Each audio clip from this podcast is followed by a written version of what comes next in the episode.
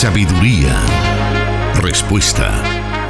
Eso encontramos en la palabra de Dios. Solución bíblica. Comenzamos.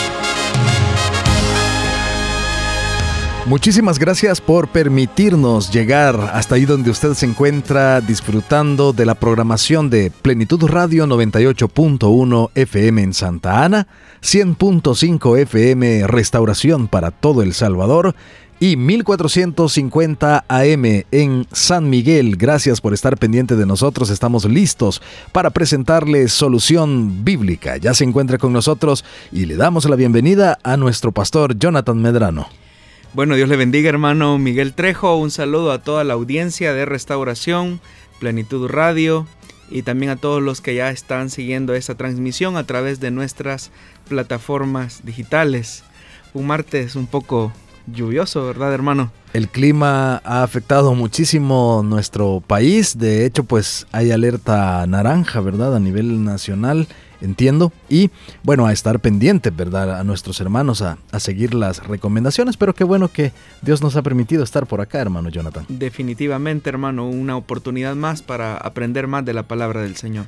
Excelente. Y a usted que nos está escuchando por ahí en vivo, en, esta, en, este momento pues a acatar todas las recomendaciones de las instituciones oficiales para que podamos evitar cualquier circunstancia que afecte nuestra integridad física.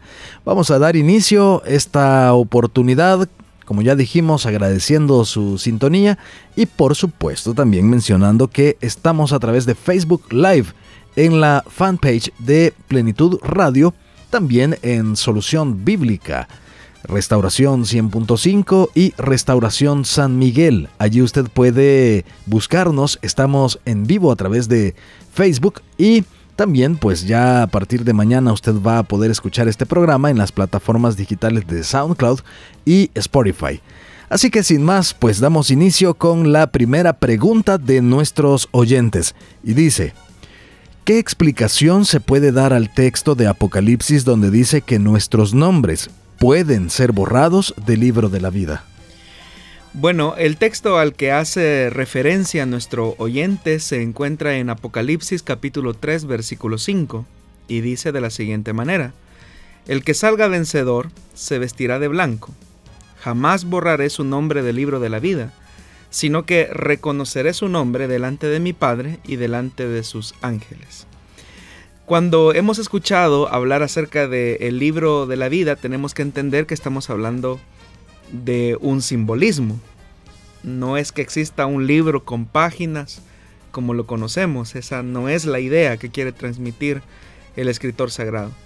Básicamente la idea tiene que ver con el hecho de que nuestro nombre está en la memoria de Dios y por lo tanto están registrados en su corazón y en su mente.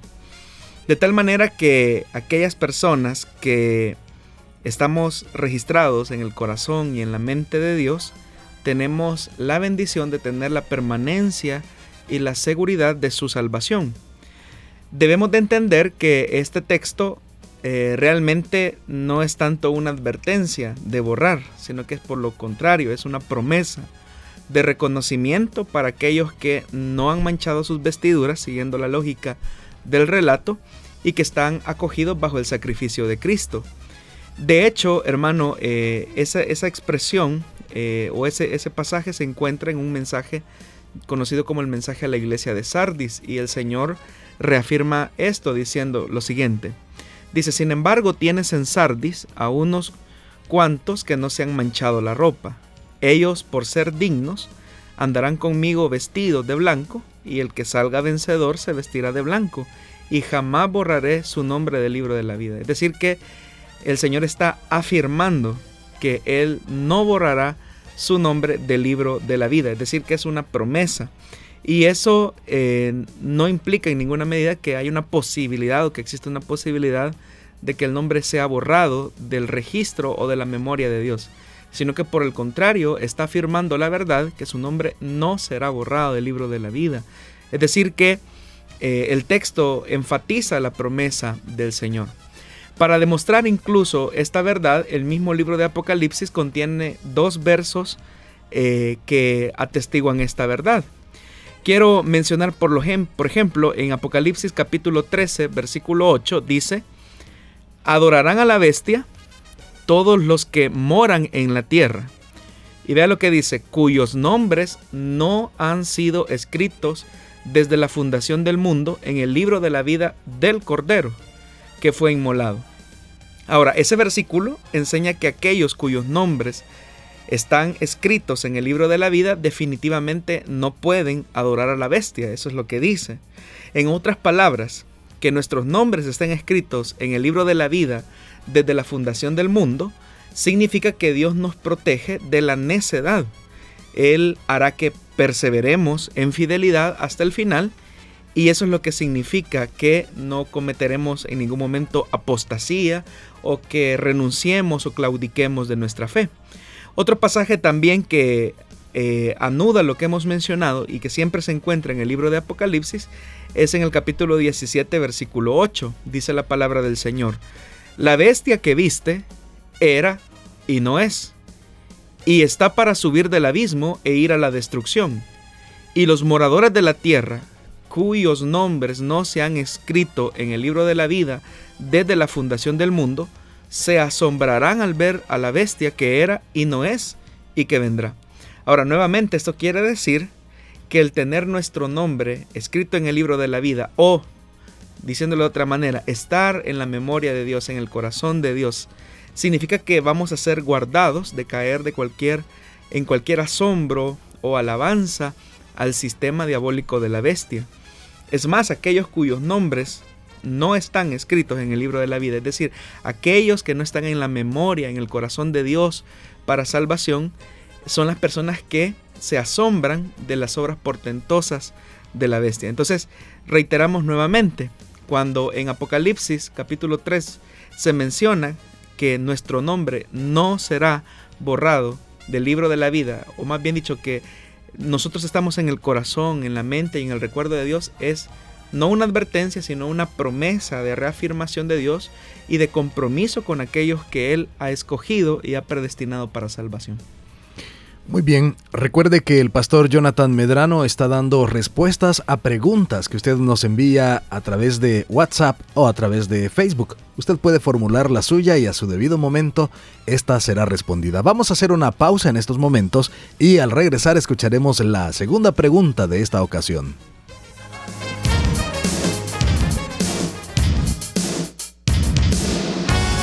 Escríbenos tus preguntas al número de WhatsApp de Plenitud Radio 503 7848 5605 y número de WhatsApp de Restauración 503 78 56 94 96. Seguimos con el programa de esta oportunidad y la segunda pregunta dice, ¿Podríamos llegar a tener fe en Jesucristo para ser salvo o es Dios quien da la fe para la salvación? ¿Y cómo podemos estar seguros que hemos creído en Dios? Bueno, la fe consiste en creerle a Dios que Cristo hizo todo lo necesario para satisfacer las demandas de la justicia divina y presentarnos ante Él sin mancha. Cuando llega el tiempo en que Dios ha de salvar a sus escogidos, eh, estamos conscientes que Él los llama eficazmente a través de su palabra y a través de la obra y la acción del Espíritu Santo para otorgarles la vida y la salvación. Sin embargo, hay que tomar en cuenta que el estado y la condición del hombre eh, no podrá por sí mismo eh, decidir seguir a Cristo. De ahí que Dios tenga que dotar de la fe salvadora a sus elegidos ya que de otra manera los seres humanos nos perderíamos irremediablemente. Es decir, que la fe entonces es una fe salvadora y es un don de Dios que se otorga a aquellos que han sido predestinados o escogidos. Y de esto la palabra de Dios nos da testimonio. En el Evangelio de Juan, en el capítulo 6, versículo 44, dice la palabra de Dios. Nadie puede venir a mí si no lo atrae el Padre que me envió, y yo lo resucitaré en el día final. También el escritor eh, de los Efesios escribe en el capítulo 2, versículo 8 al 10. porque por gracia ustedes han sido salvados mediante la fe. Y vea lo que dice, esto no procede de ustedes, sino que es regalo de Dios, no por obras para que nadie se jacte. Es decir, que tanto la salvación como la fe salvadora que se opera en aquel que recibe ese don es un milagro y es un don de Dios. Y más adelante, el mismo escritor de los Efesios dice eh, que eso es posible para que nadie se jacte. Y dice, porque somos hechura de Dios, creados en Cristo Jesús, para buenas obras, las cuales Dios dispuso de antemano a fin de que las pongamos en práctica. Es necesaria la fe para obtener la salvación, pero siendo que la condición del hombre es una condición de muerte, de depravación total, es de ahí la importancia que Dios otorgue la fe salvadora para que el hombre haga aquellas buenas obras que de antemano Él ha predestinado que nosotros debemos de ejecutar. ¿Se podría entonces llamar a esta fe una fe salvadora? Sí, de hecho que la reflexión de muchos teólogos, eh, especialmente aquellos que descubrieron en la escritura la salvación por fe, eh, y me estoy hablando a los teólogos eh, reformados en la confesión de fe de Westminster, la llama de la siguiente forma. En el capítulo 14 la confesión muestra el prerequisito clave para la salvación, y de hecho que el título del capítulo es de la fe salvadora.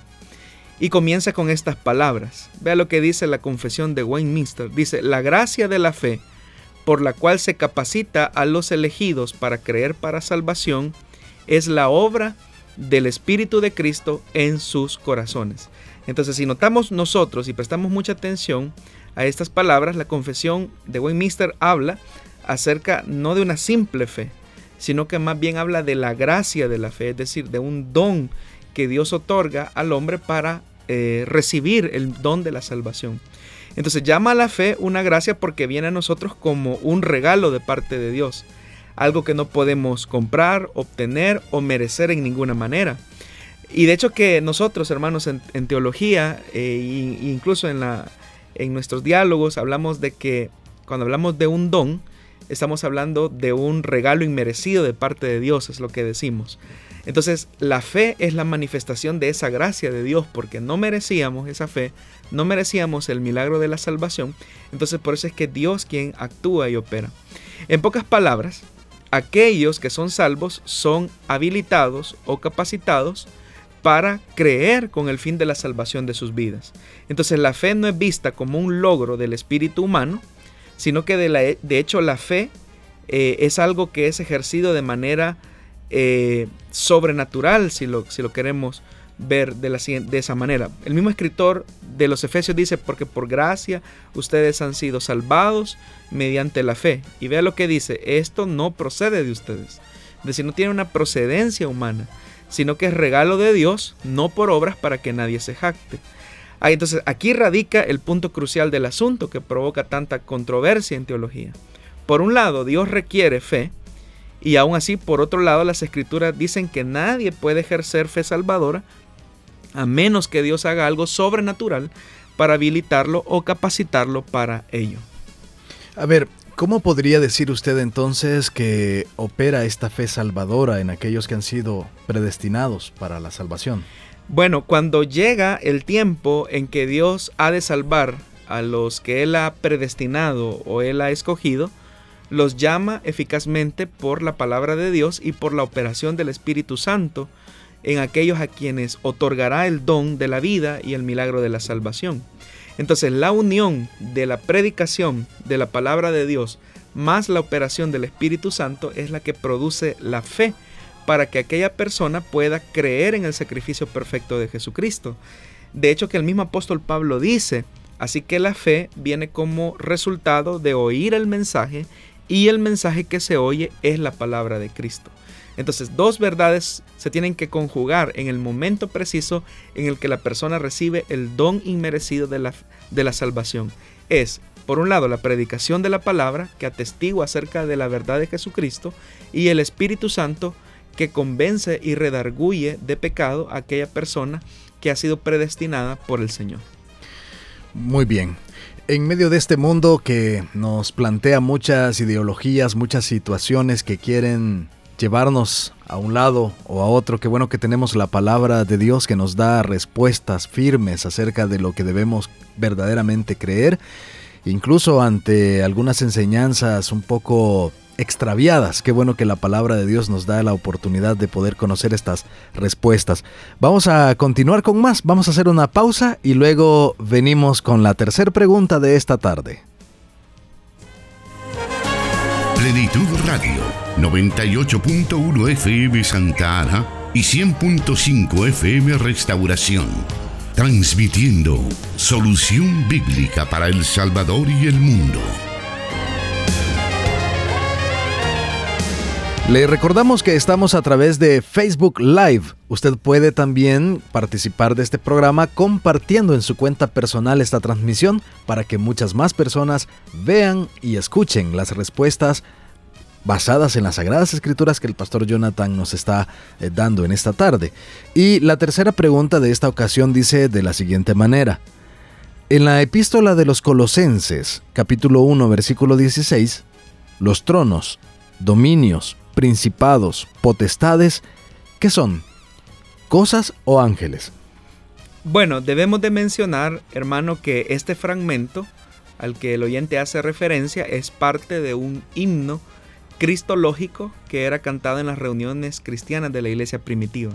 Es decir, que nos encontramos frente a un cántico eh, que era eh, manifestado o cantado en las reuniones cristianas del siglo I. El contenido de dicho cántico revela al menos los siguientes elementos confesionales de la iglesia. Número uno, se habla que Jesús es el creador de todas las cosas y por eso es que se dice que Él es la imagen del Dios invisible, Él es el primogénito de toda la creación. También se establece en este canto cristológico que Jesús es el sustentador de todas las cosas, que Jesús es la meta de todas las cosas y que Jesús es el reconciliador de todas las cosas. Ahora, en relación específicamente a la pregunta del oyente, existen al menos tres pasajes en la escritura donde se atestiguan estas figuras de tronos, dominios, principados y potestades. Para ser muy honestos, no se sabe en realidad a qué se refiere el autor eh, al, al utilizar estas figuras. Lo que sí se sabe es que en la comprensión del mundo antiguo en el que se escribió y se redactó esta carta, existía eh, una comprensión acerca de que había un orden en el mundo inmaterial o en el mundo espiritual.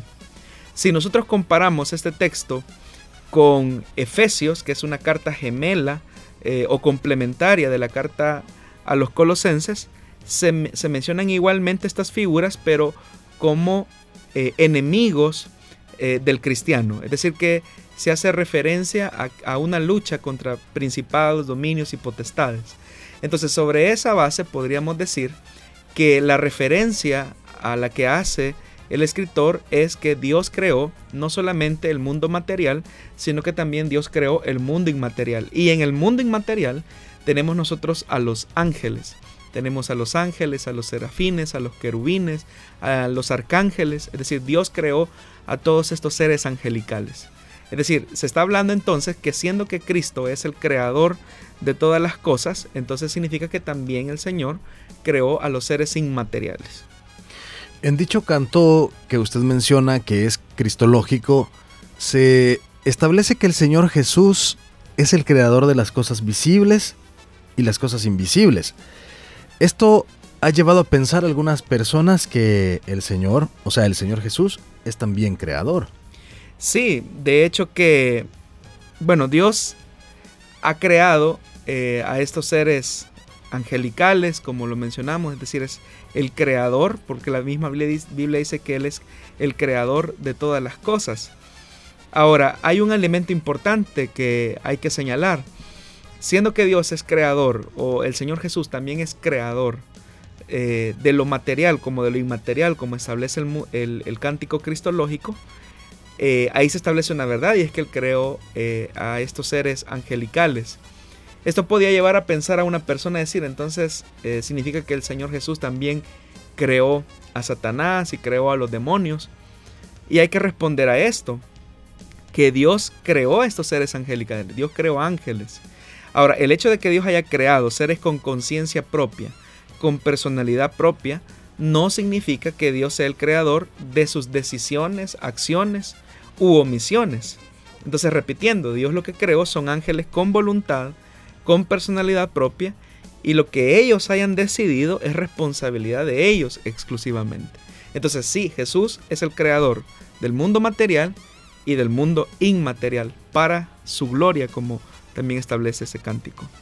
En este canto cristológico, como se establece, hay una porción, eh, una parte del texto, ¿verdad? Donde dice que Jesús es el primogénito de toda creación. Esto hace recordar lo que los testigos de Jehová, la secta de los testigos de Jehová, enseñan, en que Jesús no es preexistente, sino más bien fue la primera criatura en ser creada, valga la redundancia. Entonces, ¿qué podemos decir al respecto?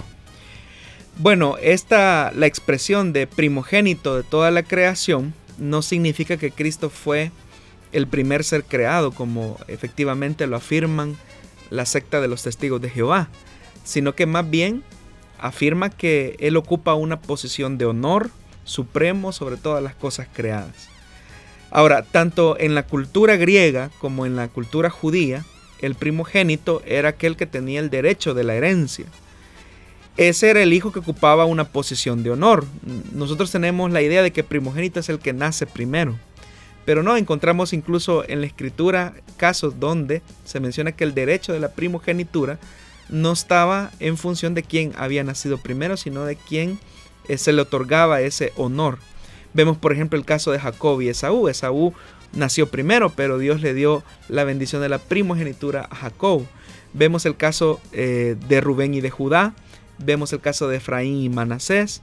O incluso el caso del mismo David, cuando en el Salmo capítulo 89, versículo 27, él dice, yo le daré los derechos de primogenitura, la primacía sobre los reyes de la tierra. Es decir, que el estado de ser el primogénito no habla de ser creado primero, sino que habla de un honor, habla de un estatus, habla de una posición eh, honorífica.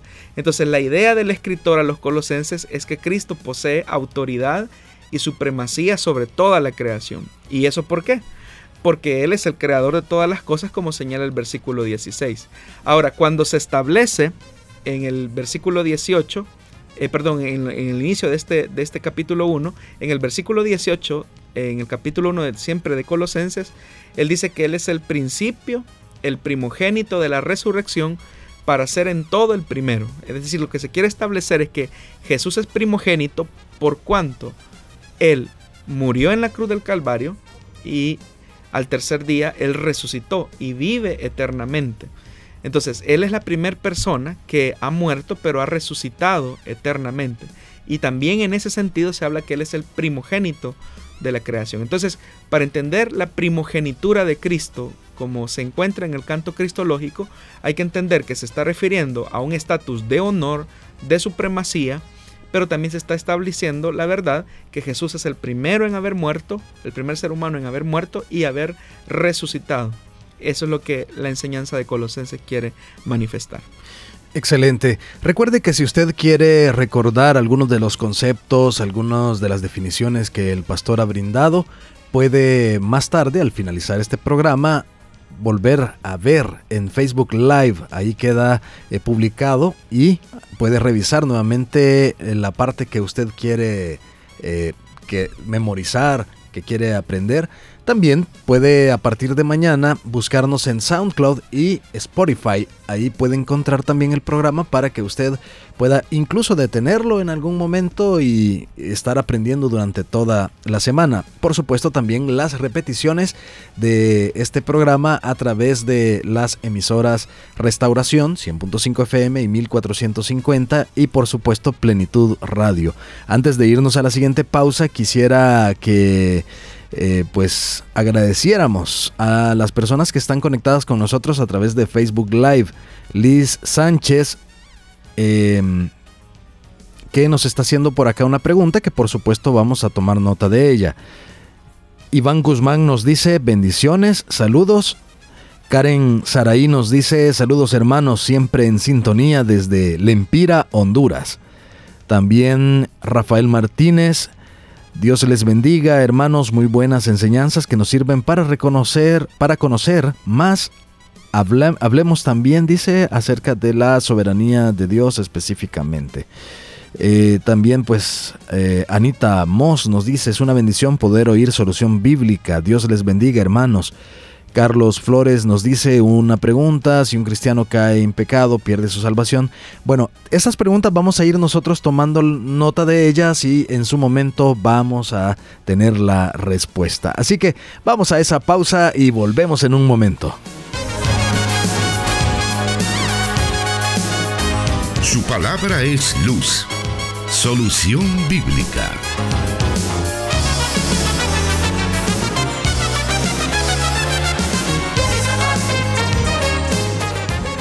Bueno, estamos listos para eh, poder leer para el pastor, para que él nos pueda dar respuesta a la cuarta pregunta que dice de la siguiente manera. ¿Podría de alguna manera que la mentira, dependiendo del destinatario y el propósito que sea, que el que practica sea culpable ante Dios? Así está la pregunta redactada, pastor. Sí. Bueno, entiendo que bueno, tenemos que responder diciendo que en la escritura hay evidencia de que el Señor desprecia y condena categóricamente la mentira. Ahora, es verdad que hay ciertos pasajes de la Biblia donde encontramos algunos casos que llaman poderosamente la atención, como el caso de Raab la ramera o el caso de las parteras allá en el libro eh, de Éxodo, donde se establece que a través de la mentira se lograron salvar la vida, por ejemplo, de los espías, en el caso de Raab la ramera, o en el caso de las parteras que estaban salvando a los niños varones de los hebreos. Ahora, antes de dar una respuesta definitiva, eh, o que trate de explicar este conflicto, que no es nuevo, sino que ha sido un conflicto a lo largo de siglos en la iglesia cristiana, en un programa anterior con una pregunta similar a esta, yo mencioné acerca de un escritor llamado Norman Heisler. Él es teólogo y apologista cristiano y él en su libro eh, definió, eh, o me dicho, el título del libro es Absolutismo Graduado, que un subtítulo es Ética Cristiana, Asuntos Contemporáneos y Opciones. Entonces, él habla del concepto de absolutismo graduado. Y para él es un sistema ético que está arraigado en Dios y su palabra y que se basa en tres premisas. Las voy a mencionar. La primera de ellas es que existen leyes morales que pueden entrar en, contradicción y ante ese conflicto moral algunas leyes toman preponderancia sobre otras. Quizás Jesús es el, eh, es el que mejor explicó eh, esta situación. Cuando habían principios morales que aparentemente entraban en contradicción con elementos éticos. Entonces lo que Jesús hizo fue honrar el principio ético antes que la norma moral. Y eso pues lo encontramos incluso en el conflicto que se encuentra en el Evangelio de Mateo, en el capítulo 12, versículo del 1 al 8. Allí básicamente el principio que Jesús utilizó es el principio de la vida, el principio ético de la vida por encima del principio moral de la religión. También eh, este autor, cuando define eh, el absolutismo graduado, él habla que los absolutos éticos están por encima de los preceptos morales. Y él dice que cuando alguien miente para salvar vidas humanas, es verdad que está violando un precepto moral menor para guardar un principio ético mayor. El ejemplo más claro, eh, como yo lo mencioné, también lo encontramos en el libro de Éxodo, en el capítulo 1, versículo 16 al 21, donde leemos que las parteras hebreas tenían temor del Señor y que ante el edicto de Faraón de matar, de asesinar a los varones de los hebreos, ellas deciden mejor mentir a Faraón eh, y así salvaguardar la vida de, los hijos de los hebreos. También de manera similar encontramos la historia de Raab, lo que ya habíamos mencionado, una ramera que esconde en su casa a los dos espías que Josué envía para explorar la tierra de Jericó y a quienes él, ella envió por otro camino, protegiendo así sus vidas de aquellos que los perseguían a ellos. Entonces, de acuerdo al testimonio de las escrituras, es gracias a esta acción que hoy sus nombres se encuentran en la lista de los héroes de la fe. Por ejemplo, Raab aparece eh, en el listado de los héroes de la fe. Entonces, estos son ejemplos que nosotros podemos encontrar en la palabra, donde frente a un precepto moral menor, eh, el llamado a ser veraces es quebrantado para salvaguardar un absoluto ético mayor, que es el respeto a la vida humana. De igual manera, eh, estos ejemplos que acabamos de mencionar nos sirven para ilustrar cómo la misericordia de Dios puede prevalecer por encima de la veracidad en algunos casos, que ciertamente representan por mucho las excepciones y no las reglas. El tercer postulado de, eh, este autor es que Dios no culpa a las personas cuando, cuando violan una ley menor para guardar una mayor. Nuevamente, en el caso de Mateo, que citamos en el capítulo 12, versículo del 1 al 8, Cristo responde eh, al cuestionamiento que le hacen los fariseos de por qué sus discípulos recogían espigas en el día de reposo, algo que según los fariseos estaba prohibido por la ley. Entonces Jesús tiene que recordarles a ellos cómo el rey David, por ejemplo, había violado la ley al comer de los panes consagrados. Y sin embargo Dios no se lo había tomado en cuenta. Y cómo los sacerdotes, que sirven también eh, en, el en el templo, Jesús les dice, ellos profanan el día de reposo, pues se la pasan trabajando, sirviendo durante todo el día. Pero a pesar de ello, dice la palabra que están sin culpa. Eso lo dice Mateo capítulo 12, versículo 5. Es decir, a través de esta demostración, Jesús está enfatizando eh, esta verdad, que Dios no culpa a una persona cuando, cuando viola una ley menor para salvaguardar un principio ético mayor. Ahora, tenemos que tener claridad. No estamos diciendo que Dios está avalando la mentira. No estamos diciendo que Dios eh, se complace en la mentira. Es todo lo opuesto. Dios repudia la mentira. Pero cuando un elemento moral menor entra en contradicción con un elemento ético mayor, obviamente que nosotros como cristianos estamos llamados a responder por los principios éticos mayores de la palabra de Dios. Con base en lo que usted ha explicado, alguien podría pensar y decir que incluso a través de algún pecado los propósitos soberanos de Dios se pueden cumplir. ¿Estaría en lo correcto? Bueno, con respecto, hermano, al gobierno soberano de Dios sobre el pecado, la Biblia enseña claramente al menos tres cosas. En primer lugar, que las acciones pecaminosas de los hombres solo pueden ocurrir eh, por el permiso de Dios y conforme a su propósito. De hecho, que esa es una de las grandes lecciones que aprendemos de la vida de José. Sus hermanos pecaron contra él de diversas maneras, pero al revelárseles en Egipto, José les dice unas asombrosas palabras que las encontramos en Génesis capítulo 45, versículo 5. Ahora pues, no os entristezcáis, ni os pese el haberme eh, vendido, eh, al haberme vendido acá, porque para preservación de vida me envió Dios delante de vosotros. Entonces, ¿quiénes lo vendieron? Ellos lo hicieron. ¿Quiénes fueron los responsables de esa acción? Ellos otra vez. ¿Pecaron los hermanos de José al tratarlo como lo trataron? Por supuesto. Pero aún así, José les dice que fue para preservar la vida de muchos que Dios lo envió a Egipto. Y más adelante, eh, luego de la muerte de Jacob, les dice, vosotros pensasteis mal contra mí, mas Dios lo encaminó para bien, para hacer lo que vemos hoy y para mantener en vida a mucho Entonces Dios usó el pecado de los hermanos de José para llevar a cabo sus propósitos buenos y santos. Pero el caso que más impresiona de esta verdad que hemos señalado es el caso de nuestro Señor Jesucristo, cuando en el libro de los Hechos, en el capítulo 4, versículo 27 al 28 dice, porque verdaderamente se unieron en esta ciudad contra tu santo Hijo Jesús, a quien ungiste Herodes y Poncio Pilato, con los gentiles y el pueblo de Israel para hacer cuanto tu mano y tu consejo habían antes determinado que sucediera.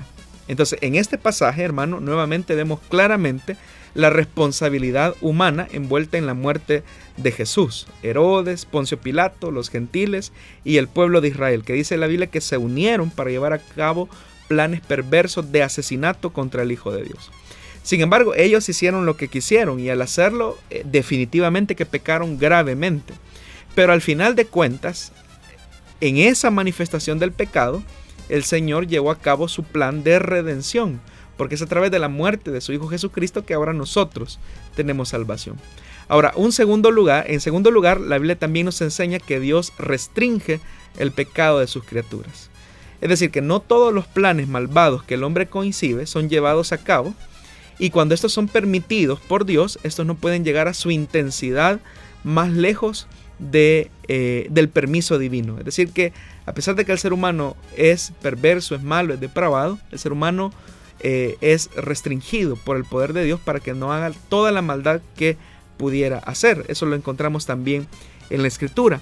Y un tercer elemento acerca de cómo Dios utiliza el pecado para cumplir sus propósitos divinos es que también eh, Dios utiliza eh, el pecado eh, también para dejarnos lecciones acerca de cómo debería o cómo no debería más bien ser el comportamiento del cristiano. Ahora, hay que tener un cuidado. No estamos diciendo que Dios promueve el pecado, no estamos diciendo que Dios genera tentaciones, no estamos diciendo que Dios eh, condiciona el pecado. De hecho que la misma Biblia nos da testimonio de lo opuesto. En Santiago capítulo 1 versículo 13 dice la palabra de Dios, cuando alguno de ustedes es tentado, no diga que es tentado de parte de Dios, porque Dios no puede ser tentado por el mal, ni Él tienta a nadie, sino que cada uno es tentado de su propia concupiscencia y es atraído y seducido.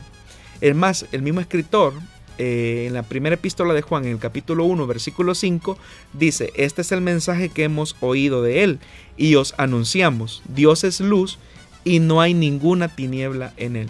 Es decir, Dios no promueve el pecado, Él es santo, tres veces santo, es lo que la Biblia establece. Pero Dios eh, está en control de todas las cosas y no hay nada, absolutamente nada, que escape de su conocimiento y que escape de su soberanía.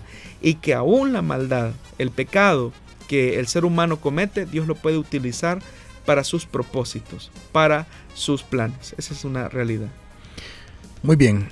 Queremos saludar y agradecer a las personas que en la fanpage de Solución Bíblica están dejando su reacción algunos comentarios también y como el caso de Rafa Chávez que está recomendando solución bíblica con sus contactos y diciendo excelentes respuestas acertadas. Gracias por estar interactuando con nosotros a través de Facebook. Queremos invitarle para que continúe con nosotros porque todavía hay más respuestas hoy que estamos presentando Solución Bíblica. Solución Bíblica con el pastor Jonathan Medrano. Desde Plenitud Radio 98.1 FM en Santa Ana, enlazada con Restauración 100.5 FM.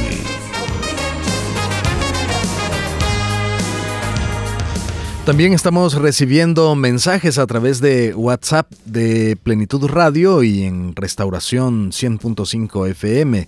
De hecho, en el transcurso del programa usted puede escuchar estos números para que nos agregue en su teléfono celular y poder estar en contacto por ese medio y que usted pueda hacer sus preguntas que por supuesto van a ser respondidas por orden de llegada, pero a su debido momento estas van a obtener su respuesta. Saludamos a nuestra hermana Claudia Rivas que nos envía un mensaje a través de WhatsApp diciéndonos bendiciones hermanos en cabina, muy interesante el programa. Siempre les escuchamos desde Colonia Ibu en Santa Ana con papel y lápiz anotando cada respuesta. Saludos al pastor Medrano y a usted, hermano Miguel. Muchísimas gracias, hermana. Gracias, hermano. Por estar ahí en contacto con nosotros. Vamos a irnos entonces a la siguiente pregunta de esta tarde, la número 5, por cierto. Y dice de la siguiente manera. La historia del rico y Lázaro. ¿Es una parábola o un hecho ocurrido en la realidad? Bueno, eh, ha sido foco de mucha controversia eh, el Evangelio de Lucas capítulo 16 versículo 19 al 31 donde se contempla dicha parábola. Algunos toman la narración del hombre rico y Lázaro como un relato verdadero, histórico, de eventos que ocurrieron en realidad y otros lo consideran una parábola, es decir, que ha sido una disputa eh, de, mucho tiempo. Ahora, quienes interpretan que esta narrativa es un hecho histórico eh, y verdadero como tal, eh, lo hacen sobre los siguientes argumentos y quiero exponerlos. En primer lugar, la historia nunca es llamada como una parábola, a diferencia de otras historias de Jesús que son designadas como tal. Es decir, como por ejemplo la parábola del sembrador, la parábola de la semilla, del agricultor próspero, de la higuera estéril, de la fiesta y la boda, la fiesta de la boda. En todos estos relatos eh, se menciona que Jesús categóricamente las llama parábola. En el caso del relato del rico y Lázaro, tal mención no existe. En segundo lugar, la historia del hombre rico y de Lázaro utiliza el nombre real de una persona, es decir, se menciona el nombre real del desdichado, que en este caso era Lázaro. Esa especificidad eh, lo separaría de parábolas ordinarias porque en los eh, relatos eh, a los que se les designa como tal, como parábolas, no se nombra ningún nombre específico. una tercera, un tercer argumento de quienes sostienen que es un relato verídico es que esta historia particular no parece caber en la definición de una parábola, porque es una presentación de una verdad espiritual, utilizando una, una eh, no parte de utilizar una ilustración terrenal, es decir, habla de una verdad concreta, que es la eternidad. Las parábolas tenían una, una, una, una mecánica de enseñanza, y es que utilizaba elementos de la vida cotidiana, de la vida terrenal, para demostrar verdades espirituales. Pero en el caso de la historia del rico y Lázaro, eh, no se, toman menciones eh, naturales o terrenales de la vida, sino que de una sola vez se mencionan eh, hechos verídicos como el tema de la eternidad y el tema de la retribución y la justicia que Dios aplica. También la historia del hombre, del, eh, de la historia del hombre del, de Rico y Lázaro, del Rico y Lázaro presenta una verdad espiritual directamente, donde como ya lo mencioné, básicamente es una presentación eh, donde se desarrollan en contextos eh, muy reales eh, de, la, de, la, sociedad judía propia de, esa época. Entonces todos estos elementos llevan a creer algunos que este es un hecho real y concreto. Sin embargo, los que sostienen que es una parábola, que no es un hecho real como tal que haya ocurrido, básicamente señalan que Jesús era común utilizar parábolas en su enseñanza, así que esta no sería la excepción. Sin embargo, los que creen que esto no es una parábola no consideran los argumentos anteriores que he mencionado, que son lo suficientemente fuertes para justificar eh, que este relato realmente no es una parábola, sino que es un hecho real por las evidencias que he señalado.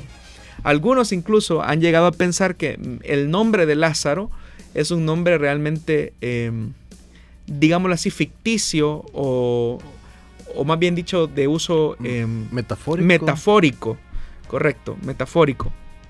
Eh, y que no es un nombre real como tal. De hecho, que el nombre Lázaro no era tan usado en la época. He escuchado incluso algunos que han afirmado que el nombre de Lázaro no era tan común en la época. Totalmente falso. Eso es totalmente falso. La misma Biblia nos da testimonio, por ejemplo, en el Evangelio de Juan, cuando Jesús va a resucitar al hermano de Marta eh, y, María, que se llamaba Lázaro. Es decir, el nombre era usado, era común. Entonces, por todos estos elementos, mm, llegamos a la conclusión que en el relato del rico y Lázaro no estamos frente a una parábola, sino que estamos frente a una realidad eh, eh, que, que ocurrió. ¿Cuál sería el énfasis teológico de esta historia? Bueno, una de las cosas que tenemos que aprender es que toda acción u omisión en la vida presente tiene grandes repercusiones en la eternidad. Y eso lo vemos claramente en este relato.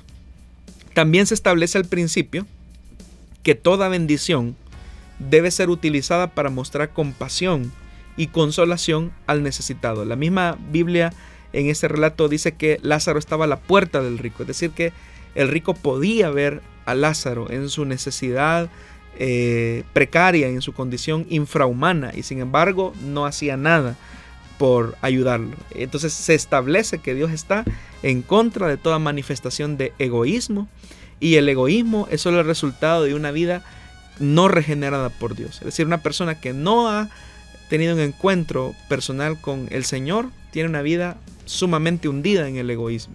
También se establece la verdad de la supremacía de la palabra de Dios como medio para conocer la salvación que Dios da. Es más, el mismo relato eh, da testimonio que no son manifestaciones inexplicables las que nos pueden acercar a Dios, sino la manifestación viva de la palabra del Señor. Nosotros vemos en el relato que el rico le dice a Abraham, le dice, te ruego, padre, que padre Abraham, que mandes a Lázaro a la casa de mi padre, para que advierta a mis cinco hermanos y no vengan ellos también a este lugar de tormento. Y vea la respuesta de Abraham. Ya tienen a Moisés y a los profetas, que les hagan caso a ellos. Es decir, que el mismo Abraham está remitiendo eh, y está, está diciendo, es por la palabra que ellos pueden llegar a una genuina conversión para que no terminen en el lugar donde están. Sin embargo, eh, por si eso fuera poco, el rico viene y le refuta al padre Abraham. No le harán caso, padre Abraham. Eso fue lo que replicó el rico. Pero en cambio, dice, dice el rico, si se les presentara uno de entre los muertos, entonces sí se arrepentirán. Es decir, si vieran la manifestación corpórea de un muerto eh, que viene de ultratumba la vida, entonces sobre esa manifestación, entonces la gente sí va a creer. Entonces el padre Abraham le dice, le tiene que decir, no, si no le hacen caso a Moisés y a los profetas que simbolizan la palabra, tampoco se convencerán, aunque alguien se levante entre los muertos. Eh, entonces, ¿y, qué mejor ejemplo de alguien que ha muerto y ha resucitado que Jesucristo y aún así la gente muestra resistencia al mensaje de la palabra. Entonces, una vez que un ser humano ha pasado el umbral de la muerte, ya no existe vuelta atrás. Y esa es otra verdad que enseña este relato de la Escritura. Tenemos todavía tiempo para otras preguntas que tenemos por acá, que hemos recopilado de varias que nos han hecho a través de los medios que mencionamos a lo largo de este programa. Así que quédese con nosotros porque en un momento más estaremos escuchando esas respuestas. Dios da la sabiduría y el conocimiento. Solución bíblica.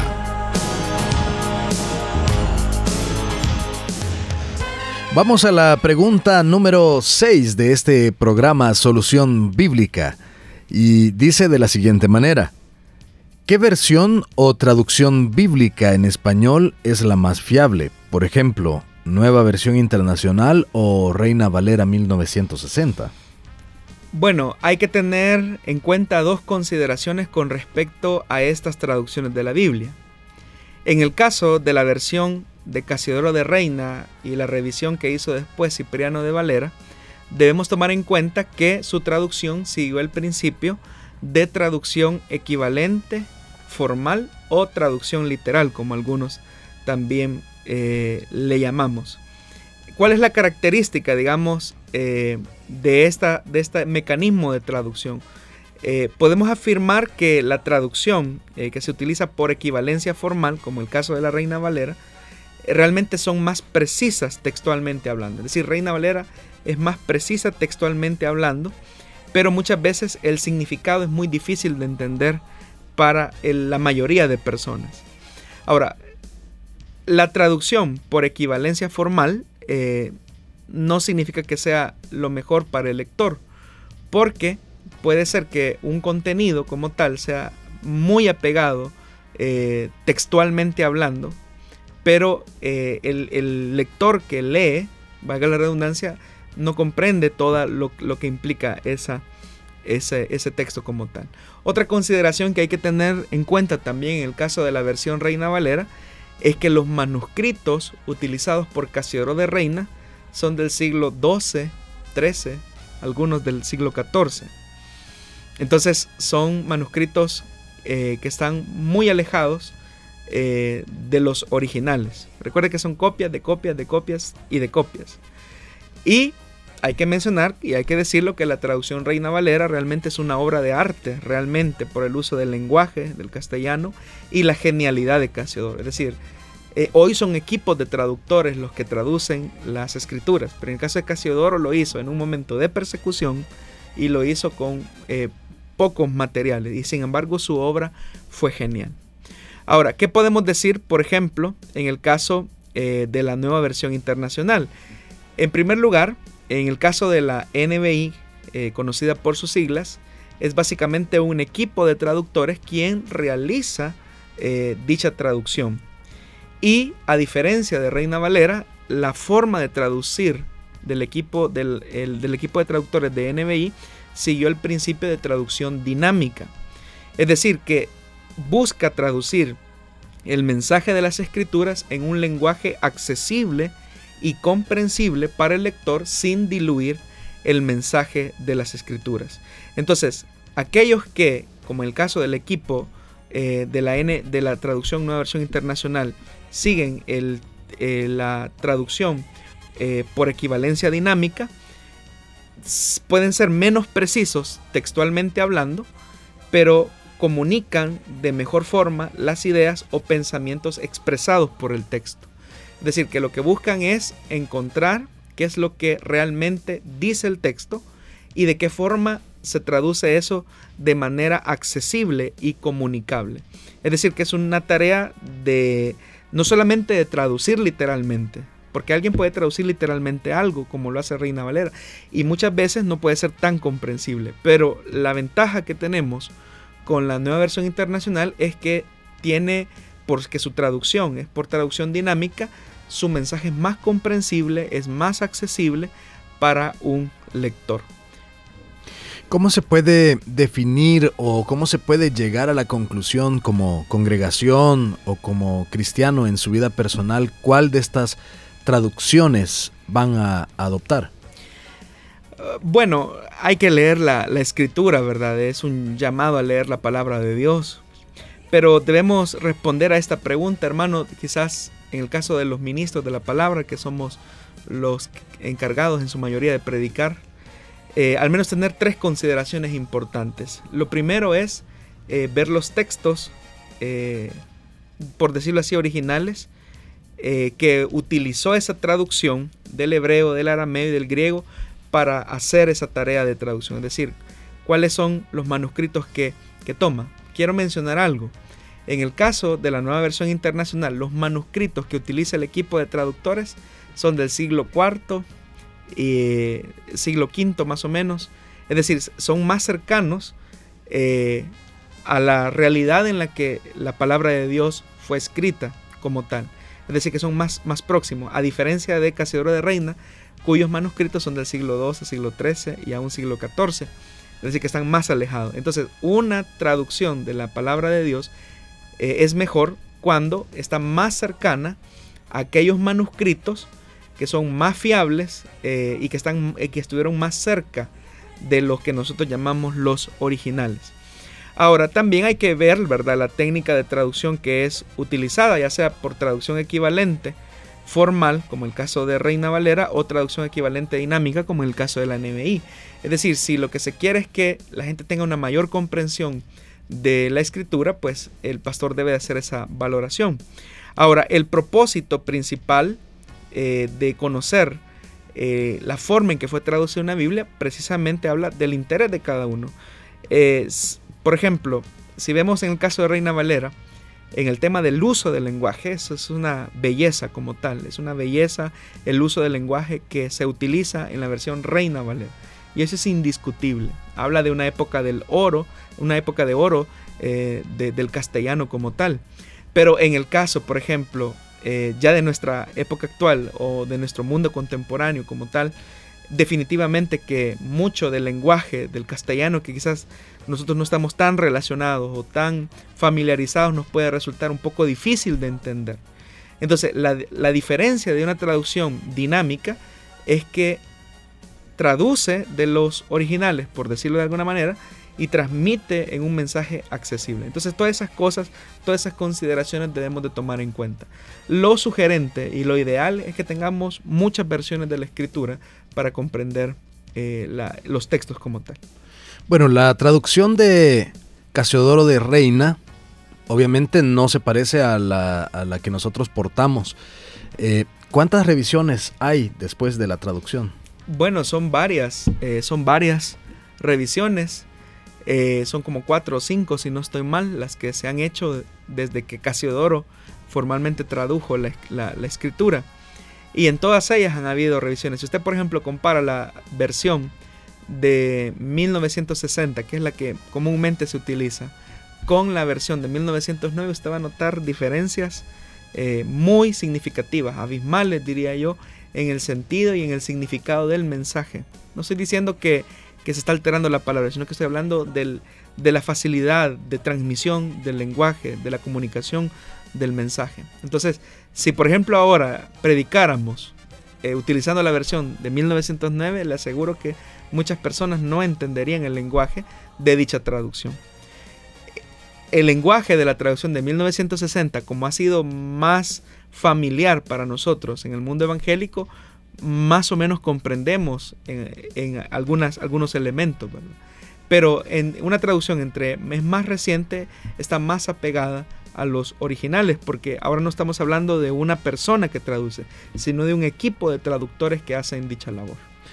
Usted ha mencionado acerca de la o más bien la revisión 1960, que es la que a la que todos estamos más familiarizados, a través de la cual hemos llegado al conocimiento de, las escrituras, el amor por las escrituras de muchos fue inspirado precisamente por esa eh, llamada así versión, ¿verdad? De 1960, pero últimamente cuando ciertos pastores, bueno, incluimos a los de Misión Cristiana Elim, eh, comenzando pues por su pastor general, eh, se está usando la nueva versión internacional. Usted ya ha dejado claro el por qué, eh, las ventajas de, ella. Pero, ¿qué se puede decir con la controversia que a veces surge en las iglesias cuando alguien quiere introducir los textos de la NBI y pues algunas personas dicen no podemos cambiar la 1960? Lo que ocurre es que como iglesias se han casado con una versión de la Biblia, no con la Biblia, sino que con una versión. Porque Reina Valera es una versión entre otras versiones de la Biblia. O sea, no se están casando con la Biblia, sino que con una versión de la Biblia. Ahora, vuelvo y repito, eh, si se quiere utilizar Reina Valera no hay ningún problema. Si se quiere utilizar la nueva versión internacional tampoco hay un problema. De hecho hay un ejemplar de la Biblia que se conoce como Biblia paralela y aparecen las dos versiones en un solo volumen de la escritura.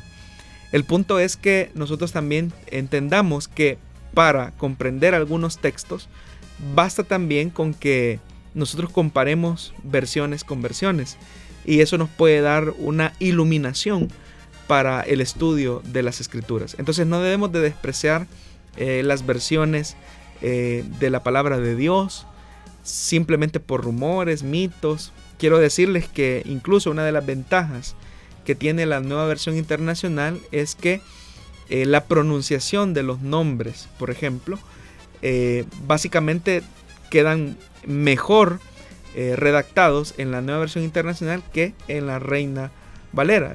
Y también encontramos que siendo que la NBI trabajó o el equipo de NBI trabajó con manuscritos más cercanos a los originales, definitivamente que eso nos va a iluminar en una claridad en cuanto al contenido del mensaje de la escritura se refiere.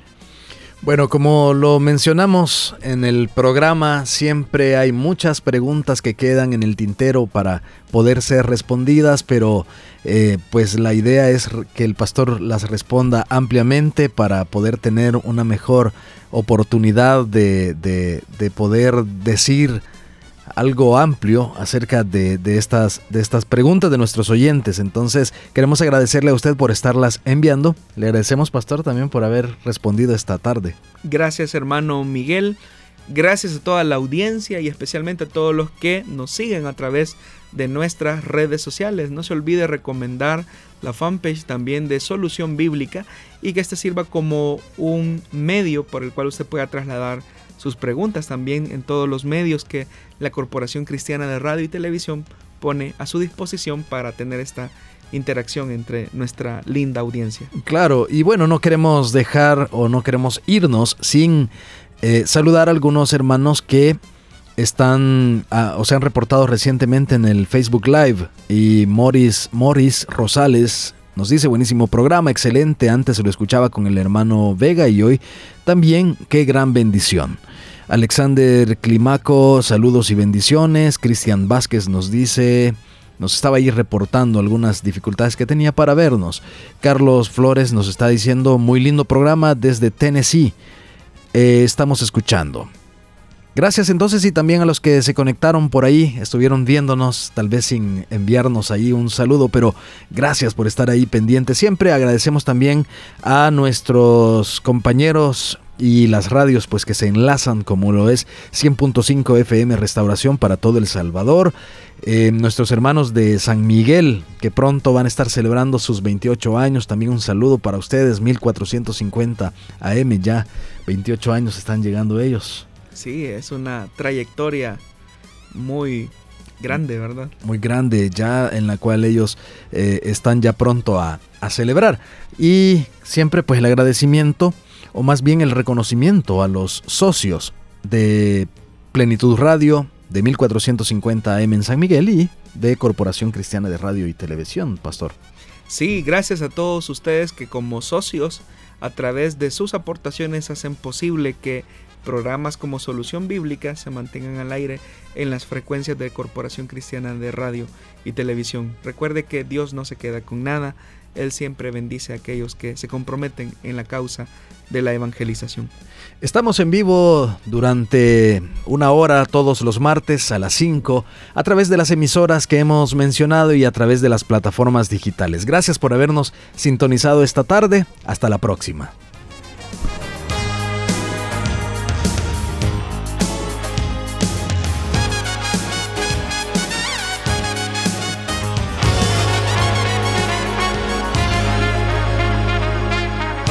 Encontramos respuesta en la palabra de Dios. Solución bíblica. Hasta el próximo programa.